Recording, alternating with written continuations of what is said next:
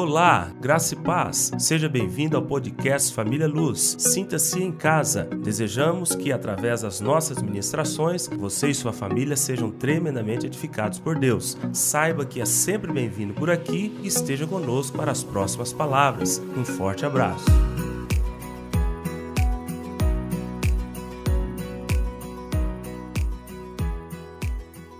Hebreus capítulo 12, versículos 1 e 2. 1 a 3, melhor dizendo. Diz assim, Hebreus 12, 1 a 3.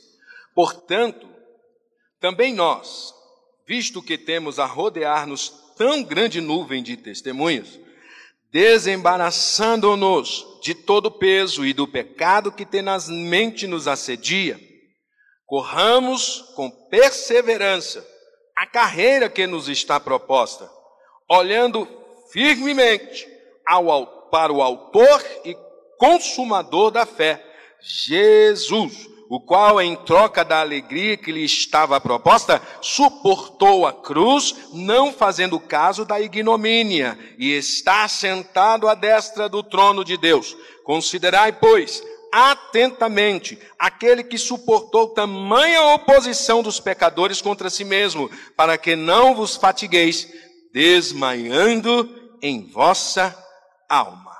Nós estamos num processo de cura da alma. Falamos da mente, falamos da vontade, falamos, estamos falando das emoções.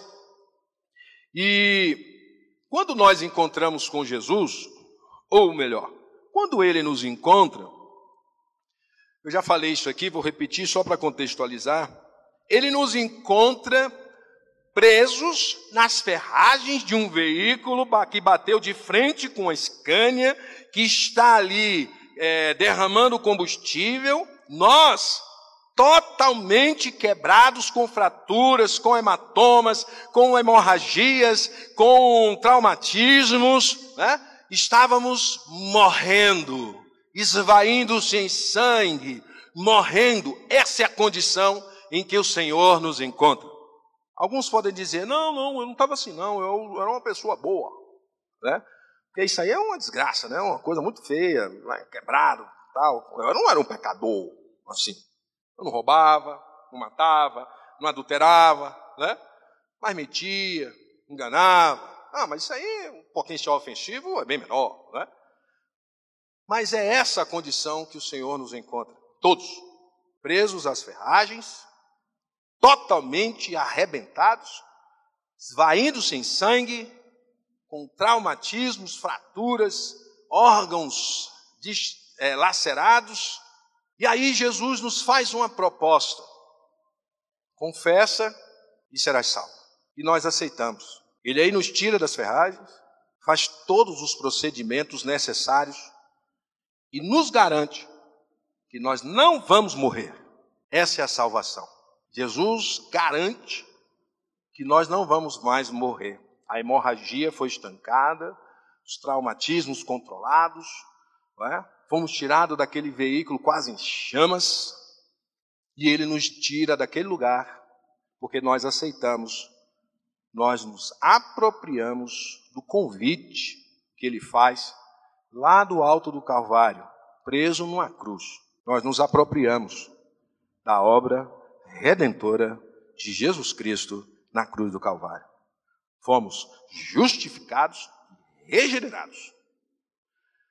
Mas como num acidente de trânsito, nós, garantindo que não vamos morrer, garantidos que não vamos morrer, precisamos de outras intervenções complementares. Porque senão, nós vamos sair daquele hospital numa cadeira de rodas, de fralda, com problemas neurológicos, com problemas que vão nos perseguir, nos limitar por toda a nossa vida. E se não aceitarmos os tratamentos feitos complementares, fisioterapia, cirurgias corretivas, próteses, nós vamos sair é desse jeito do hospital. Não, eu não quero não, já estou vivo, não vou morrer mais, eu vou para casa, empurrado por alguém, deitado numa cama, fazendo nas fraldas, dando trabalho, com a sua história completamente agora limitada. Os sonhos, os planos que tinham para a sua vida foram todos lançados no, na cesta de lixo, porque agora eu sou um, um vegetal. É isso que acontece conosco depois que nascemos de novo. Deus precisa tratar com cada um de nós, porque até chegar ao dia da salvação, muitos acidentes, muitas situações aconteceram que nos geraram feridas profundas. E se Ele não tratar, não seremos capazes de acertar com seu plano poderoso para a nossa vida. Não seremos úteis a Deus. Não seremos usados por Deus porque temos problemas interiores graves que nos limitam a caminhada, que nos embaraçam. São pesos que nós temos que carregar pela vida. E se não nos desembaraçarmos, se não nos desvencilharmos desse peso, nós não conseguiremos, não conseguiremos avançar, prosperar nessa corrida que nos está sendo proposta por Deus. Qual atleta no estádio consegue cumprir o seu papel, alcançar o alvo, chegar no destino, olhando para trás, olhando para aquilo que lhe embaraça. A sua caminhada fica limitada e não consegue alcançar aquilo que Deus estabeleceu para a sua vida. Isso marca a nossa mente, isso marca as nossas emoções, isso contamina a nossa vontade. Porque o diabo quer é limitar o exercício da vontade do homem. Gálatas 5, 16 e 17 diz: Andai no espírito e jamais satisfareis as concupiscências da carne. Porque a carne milita contra o espírito e o espírito contra a carne, porque são opostos entre si, para que não façais o que porventura é do vosso querer. O que o diabo quer é nos limitar o exercício da vontade, porque no domínio da vontade eu escolho as coisas de Deus. E Ele quer que minha vontade limitada, contaminada, desviada, eu faça aquilo que é contrário à vontade de Deus, contrário aos planos de Deus para a minha vida. O diabo, quando me oprime, quando vem com enfermidades, com tribulações, com dificuldades, ele aposta nas minhas vulnerabilidades, na minha alma ferida, na minha mente contaminada, nas minhas emoções desequilibradas. Para quê? Para ele ficar rindo de mim? De forma alguma. Ele quer abalar a minha fé. Porque, como eu falei no passado aqui, o diabo sabe, quando ele põe um problema, se eu me voltar para Deus, Deus traz bonança para minha casa. Se ele colocar enfermidade, o diabo sabe que Deus cura o enfermo. Mas o que ele quer é que nós façamos segundo a vontade contaminada. Nós blasfememos, nós falemos contra Deus. Aonde está Deus? Aonde está o Senhor nessa hora? Eu sou um servo fiel, dizimista, ofertante, obreiro, líder de célula, diácono, ministro no louvor. E essas coisas me acontecem. É isso que o diabo quer. Ele quer que nós neguemos a fé em Deus. Por isso, Deus precisa nos tratar. Romanos 8, 29 diz que nós fomos chamados para sermos feitos, não nos fazer, sermos feitos conformes à imagem do seu filho. É ele que faz a obra em nós. É ele que trata cada uma das nossas feridas. Muitas são as nossas feridas. Elas acontecem no ventre, elas acontecem ao nascer, elas acontecem nas circunstâncias da vida, família, família desordenada, ambiente familiar conturbado, relacionamentos equivocados, na escola sofremos todo tipo de zombaria, mas nós somos marcados desde a nossa concepção. Uma mãe que não, não quer aquele filho, um pai que não quer aquele filho. Você que é pai, você que é mãe, põe a mão na cabeça do seu filho e cancela qualquer palavra, conhecida ou desconhecida, deliberada ou inocentemente liberada, você vai cancelar em nome de Jesus. Tudo que você falou, sentiu, ouviu durante a gravidez, quebra isso, porque são feitos carimbos na alma daquela, daquele, daquele bebê. Ao nascer, a indiferença, o, o, o excesso de zelo por ele, ou o excesso de carinho por outros. Então, essas marcas nas emoções, na mente, ela tem suas origens, ela tem as suas causas. Traumas, decepções, frustrações, um acidente horrível, uma tragédia na família, que pequenininho passou, ou grande mesmo, mulheres e homens em relacionamentos conjugais conturbados, violência, abuso, tudo isso afeta de morte as nossa, a nossa alma. E o escritor de Hebreus diz: nos desembaraçando-nos de todo peso. Peso é isso.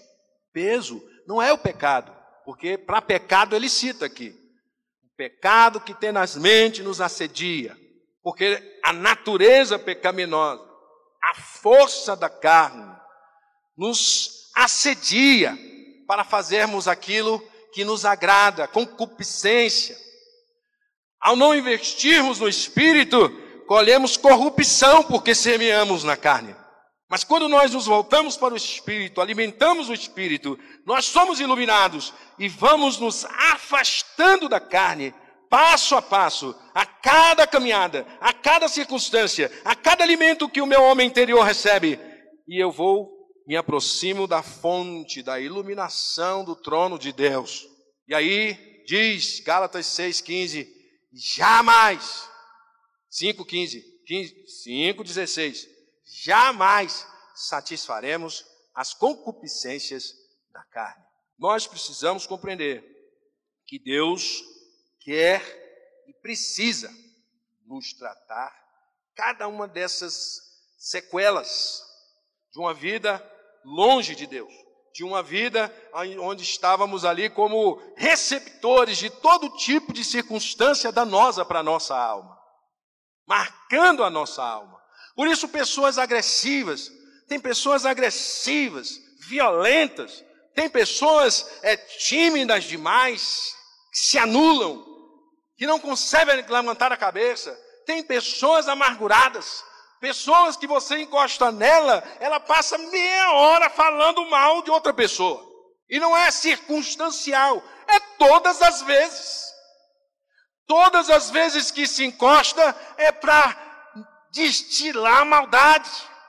E a pessoa não enxerga que ela precisa ser tratada, não por um psicólogo, não pela própria vida, mas por Deus, porque é Ele que nos liberta de todas as nossas fraquezas.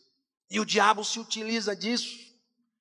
Ele fica criando circunstâncias para que a gente, segundo as nossas debilidades, façamos aquilo que Ele quer, façamos aquilo que convém a Ele, a pretexto de cuidar de nós mesmos, muitas vezes.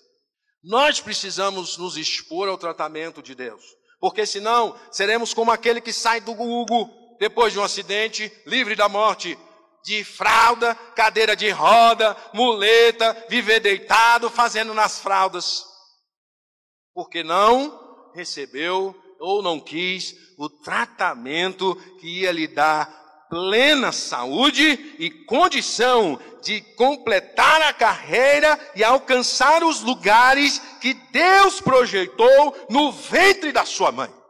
É isso que nos impede de alcançar o plano de Deus para nós.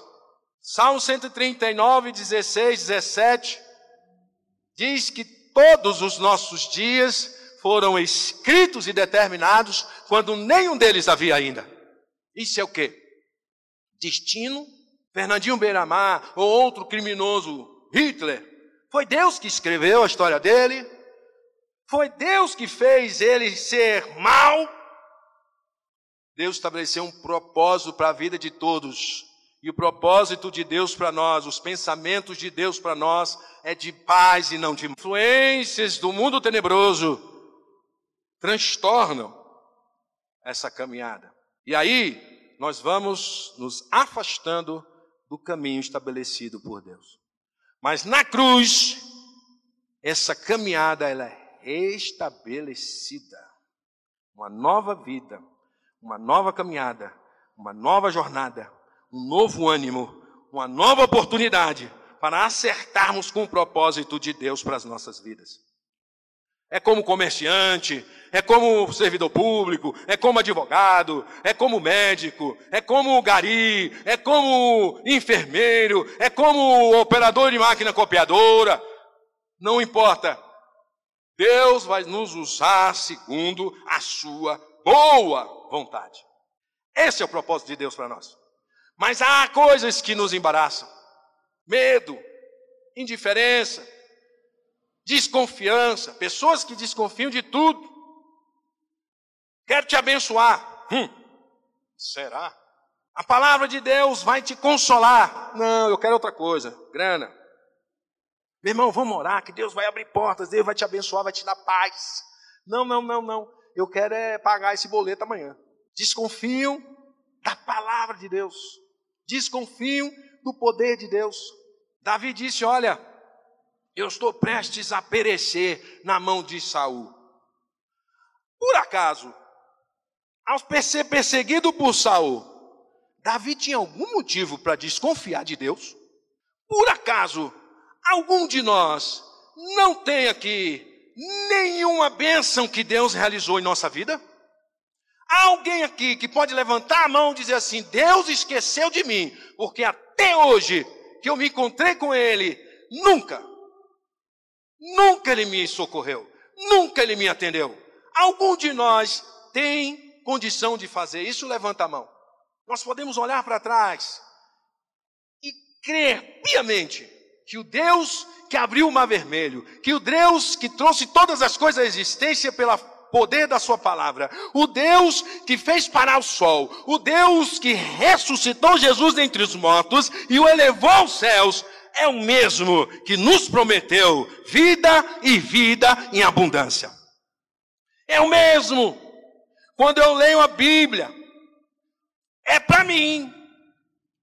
Quando a gente lê a Bíblia e vê os relatos, lê os relatos, de como Deus livrou aquele exército do rei Josafá, sem levantar a espada, sem puxar da espada, tão somente adorando ao Senhor na frente do exército, ao chegar no vale, eram só corpos mortos daqueles que os ameaçavam. Será que Deus, o Deus desse, não nos merece confiança? Por isso, quando Ele nos chama para sermos tratados, confiemos e nos submetamos à poderosa mão de Deus, que vela por nós, para que tenhamos paz. E a paz que excede todo entendimento, guarda a nossa mente e o nosso coração em Cristo Jesus, nosso Senhor.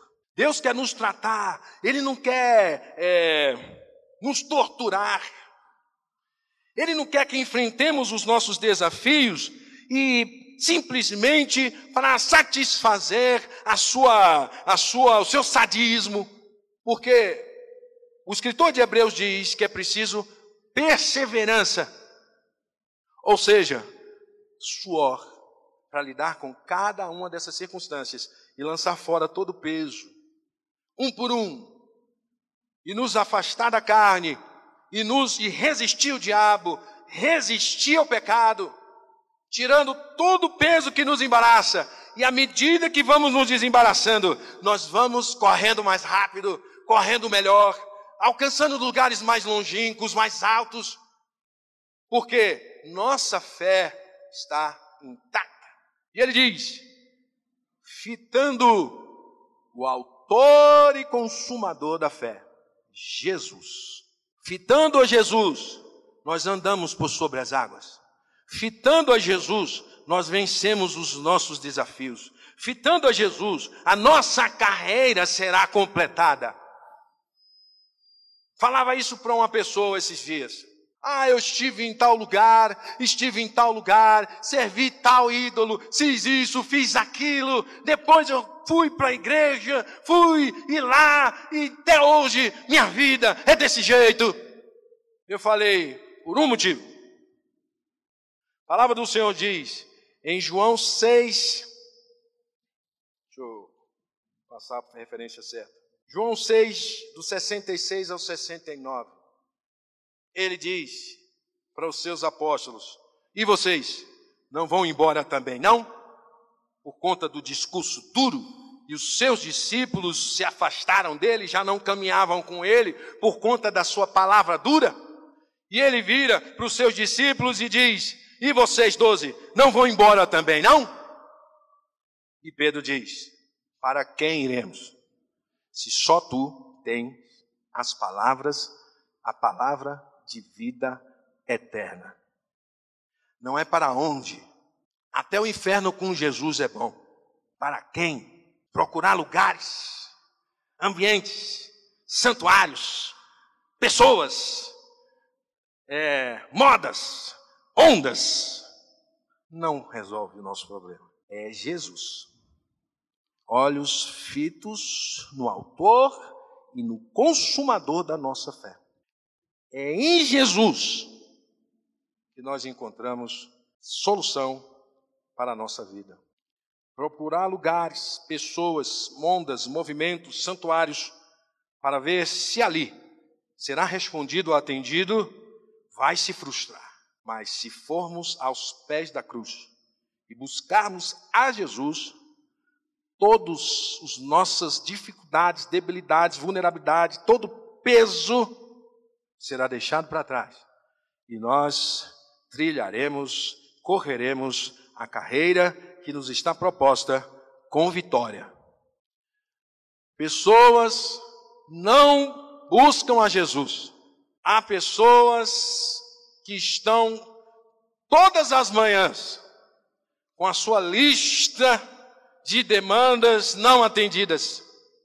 Há pessoas que demonstram certa fidelidade por algum tempo, mas ai de Deus se não lhe atender às necessidades. Aí vem a cobrança, mas não é para onde, o lugar, o movimento, a técnica, nada disso. Há um só nome debaixo dos céus, dado entre os homens, pelo qual importa que sejamos salvos, o nome de Jesus. Não há como, meu irmão, não há como, minha irmã, se desembaraçar desse peso aí, que te irrita, que te faz amargurado, que te faz língua pesada, que deixa de fazer as coisas porque se vê limitado, traumatizado, porque ouviu uma resposta dura de um professor desequilibrado, que não consegue dar um passo. Se dá um, como diz o pastor Zé Mateus, dá um passo para frente, dois passos para trás. Não consegue concluir nenhum processo, não consegue edificar nada, só tem amargura, porque lá no capítulo, no versículo 15, no versículo 15 de Hebreus 12, o escritor de Hebreus diz assim: para que você não cultive nenhuma raiz de amargura que brotando te perturbe, mas mais do que isso, contamine os demais. Pessoas que não reconhecem as suas fraquezas, não expõem diante de Deus as suas fraquezas, não buscam tratar as suas fraquezas, não se submetem ao tratamento daquele que é o único capaz de resolvê-lo. Essas pessoas se, amar se vivem amarguradas, vivem limitadas, elas não conseguem fazer absolutamente nada e passam a contaminar outros. Porque se não fala mal de alguém, ela vai dizer assim: Olha, eu estou chegando na igreja, eu vou assumir tal. Não, faz isso não. Ih, já tive lá, já, já. Ó, isso é empolgação de novo convertido. Fica tranquilo, que você vai. Teve uma vez que me chamaram. Eu tinha recém-convertido, uma pessoa queria muito falar comigo. E aí coincidiu de eu dar uma carona. E essa pessoa falou: Eu precisava falar muito com você que eu preciso contar algumas coisas a respeito do pastor Por que isso? Por que aquilo? Eu falei, não, só um minutinho. A senhora já falou com ele, ou o senhor já falou com ele já? Não, porque não adianta, então, não fala comigo. Eu não tenho nada a ver com isso aí. Vai caçar outro lugar.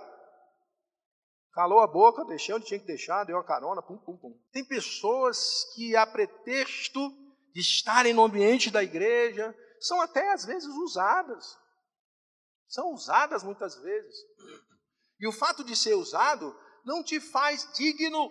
Moisés, quando o povo está com sede e que ele vai até Deus, e Deus disse: fala para a pedra que ela vai brotar água. Ele vai lá e diz para o povo: vocês querem ver se nós não podemos fazer brotar água da rocha?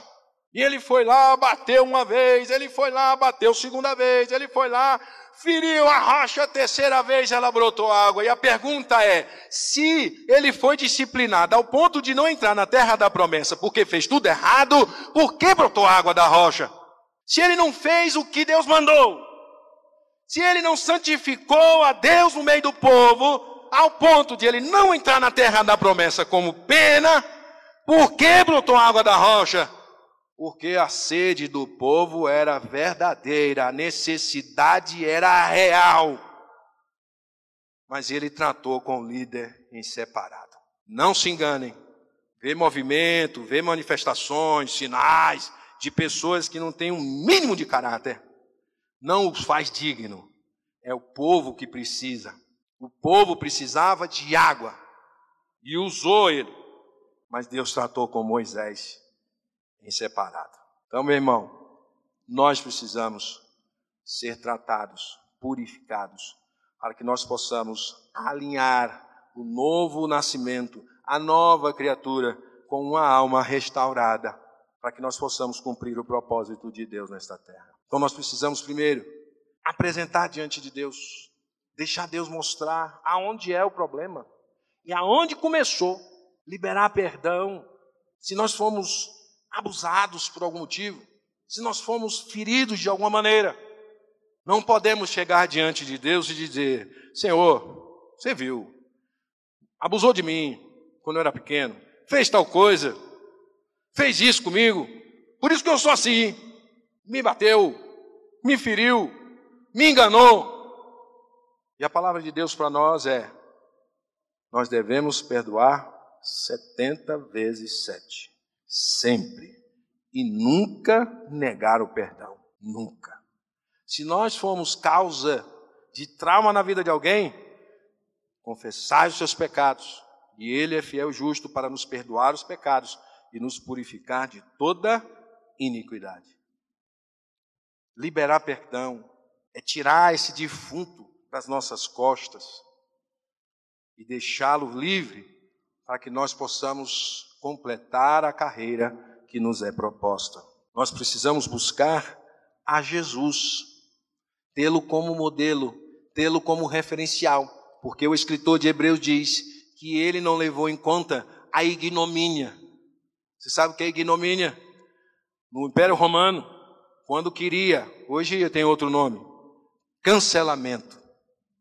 Quando o império queria desonrar, tirar toda a credibilidade de uma pessoa, ela era tratada com ignomínia. Era como se cancelasse o nome dela. Ela não tem mais valor nenhum para a sociedade em que ela vive. Ela não tem mais dignidade. E diz que Jesus foi submetido a um processo de ignomínia, de cancelamento, de anulação, de indignidade. Mas ele não levou isso em conta por conta da alegria que lhe estava proposta, a coroa da glória, o nome que está acima de todo nome, diante do qual todo joelho se dobra e toda língua confessa que Ele é Senhor para a glória de Deus Pai. Esse é o nosso referencial. Não vamos lamber feridas, não vamos aqui acusar as pessoas, não vamos dizer, olha, eu faço mal porque me fizeram mal. Libera com perdão, e se amolda a Jesus.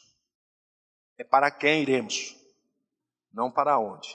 E Ele é a exata expressão do ser do Deus Todo-Poderoso. E nós somos expostos a essa forma que é Jesus Cristo, a imagem do seu Filho Jesus.